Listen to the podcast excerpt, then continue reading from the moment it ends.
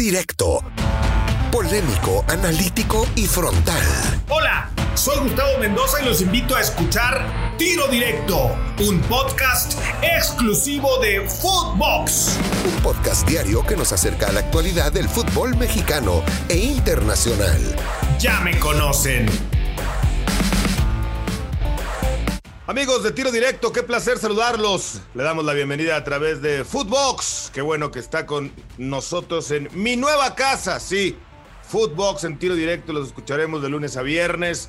Y hoy, hoy con padrino de lujo, tenemos al presidente de la Federación Mexicana de Fútbol, a quien de antemano le agradezco que nos haya brindado esta entrevista para estrenar y ser el padrino. Ahora que nos veamos, espero la patada no sea muy fuerte, mi querido John. Gracias por estar con nosotros aquí en Tiro Directo a través de Footbox. ¿Cómo estás, John?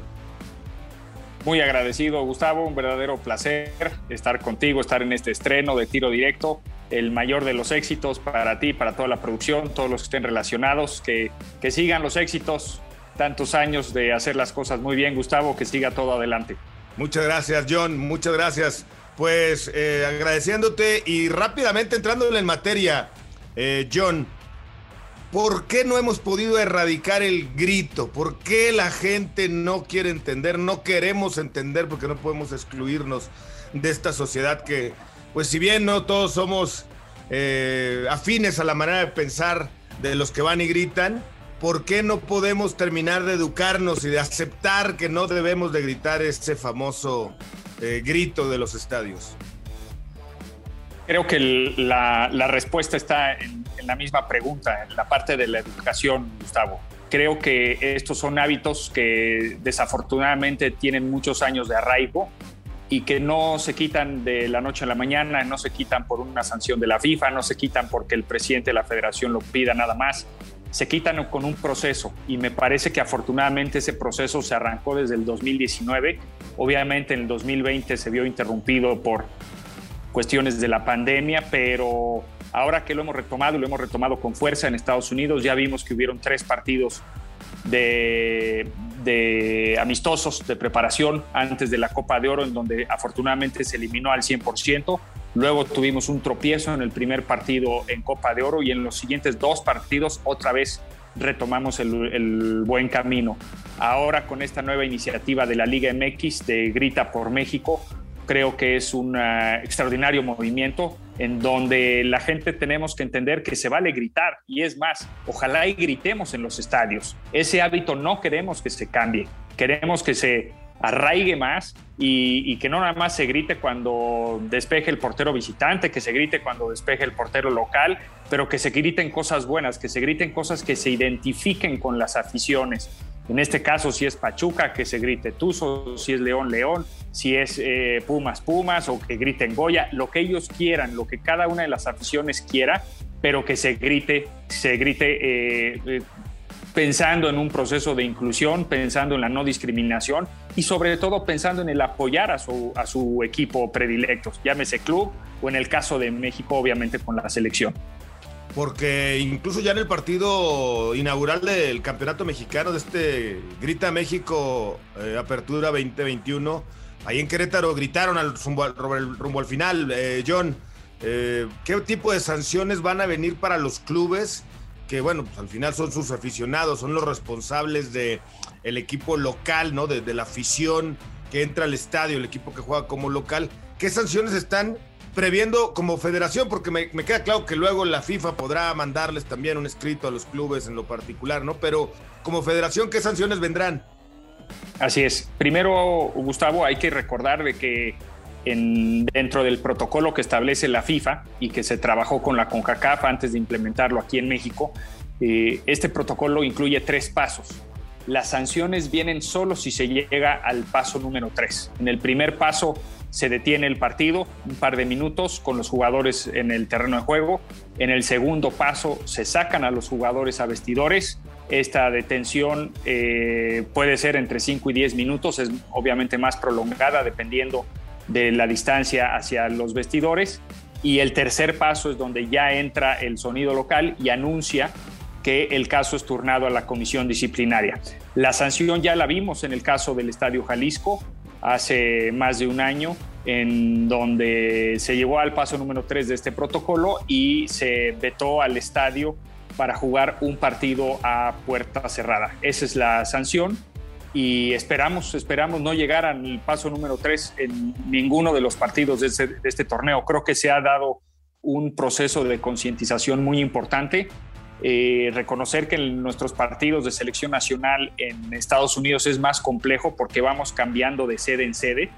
Aquí, afortunadamente, lo que se logra avanzar en cada uno de los estadios, eh, siendo las sedes de los clubes o en el Estadio Azteca siendo la sede de la selección nacional, esperamos de que sea mucho más fácil el poder cambiar este hábito y entendiendo que los hábitos se cambian con hábitos, no los hábitos es muy difícil eh, eliminarlos de por sí o por una orden o por un convencimiento natural de golpe. Entonces, en ese sentido, pensamos de que este hábito sí se ha ido cambiando drásticamente. Si pensamos cómo estaban los gritos en 2019 a cómo están hoy, han disminuido drásticamente, pero todavía queda un camino por, por avanzar y ojalá y eso ya para los próximos meses quede totalmente avanzado y eliminado cualquier acto de discriminación y de no inclusión.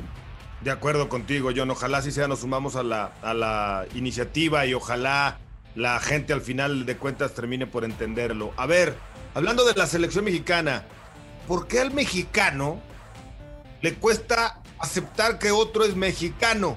¿No? Porque Rogelio Funes Mori, como le digo yo en los programas de televisión, el Roger, Roy, porque así le decimos a los mexicanos, ¿no? Al final de cuentas, ¿por qué a la gente le cuesta, le cuesta aceptar que Rogelio Funes Mori es mexicano? ¿O, o por qué dicen que es menos mexicano que nosotros y ya al final él decidió ser mexicano? Él tiene su pasaporte. Es más, él paga más impuestos que el promedio común de, de los mexicanos en este país, ¿no? Entonces, ¿por qué le cuesta tanto? ¿Por qué la crítica a Rogelio Funes Mori, John? ¿Qué, cuál es tu punto de vista? Me parece que es un tema que tiene muchos años también y, y hay gente que en lo personal le gustaría que eh, en la selección hubiera pura gente nacida en, dentro de nuestras eh, fronteras lo cual yo en lo personal no estoy de acuerdo. Yo eh, me voy ante las leyes del país, ante nuestra constitución y los derechos que tiene cualquier eh, ciudadano que tenga pasaporte mexicano. Hay que entender que este país, este formidable país, le ha abierto las, las puertas no nada más a Rogelio, le ha abierto las puertas a, a, a decenas y a cientos de miles desde hace muchos, pero muchos años. Habemos aquí eh, hijos y nietos de inmigrantes de muchos países que afortunadamente hemos hecho de este país nuestro país. A unos ya nos tocó nacer aquí, pero yo estoy convencido total y absolutamente que los derechos que tiene un jugador de fútbol cuando ya tiene pasaporte mexicano son exactamente los mismos que tiene un jugador que nació en la Ciudad de México o en cualquier otra ciudad del país. Y en ese sentido, bienvenido Rogelio Funes Mori, bienvenido todos los jugadores que tengan pasaporte mexicano y que se ganen el derecho de estar en la selección nacional en base a su fútbol, en base a sus capacidades, en base a sus cualidades, en base a su actitud, porque no nada más es jugar bien fútbol, es querer ser parte de la selección nacional, querer ganarse un lugar en la selección nacional y querer competir con los otros grandes futbolistas que hay en el país. Y en ese sentido creo que Rogelio lo ha hecho maravillosamente bien. El Tata, eh, eh, en base a esa filosofía de trabajo y de que la gente se tiene que ganar las cosas, creo que ha sido totalmente congruente y consistente en el caso de Rogelio. Y ojalá, y ojalá el, el caso de Rogelio sea un éxito rotundo y podamos tener uno, dos o más eh, jugadores de estas condiciones. No es una cuestión de México, lo vemos en Francia, lo vemos en Bélgica, lo vemos en, en cuantas selecciones que están en el top 10 del mundo tienen esta parte de los naturalizados y, hay que trabajarlo, hay que trabajar con el talento que tengamos en México, con ese que hay que trabajar. Y mientras tengan pasaporte mexicano, pues bienvenidos. De acuerdo, en esa parte totalmente de acuerdo. Oye, John, ya que hablamos de Rogelio Funes Mori y el antecesor pues me vas a decir Raúl Jiménez, pero bueno, antes Javier Hernández, ¿no? El Chícharo. Yo estuve en esa en ese viaje en el que se suscitó este rumor de medios de comunicación que pues ya incluso se tergiversó, y, y, salió ahí medio a medias, pero nunca ha habido una postura oficial. El Tata jamás ha dicho, Javier Hernández no viene, no vuelve a la selección por esto. No te he escuchado a ti decir, Javier, bueno, te escuché decir tiene las puertas abiertas para, para que regrese, pero es evidente, ¿no? Porque no, se, no ha sido llamado a pesar de la ausencia de jugadores y la falta al conformar dos selecciones de delanteros. Es evidente que no está en planes. ¿Se puede saber una versión oficial del por qué no está en la lista, en la selección hoy Javier Hernández, John? No se pierda la respuesta de John de Luisa sobre el caso Javier Hernández. ¿Está vetado o no de la selección mexicana de fútbol? En el capítulo 2 de Tiro Directo en Footbox. Los espero. Tiro Directo, exclusivo de Footbox.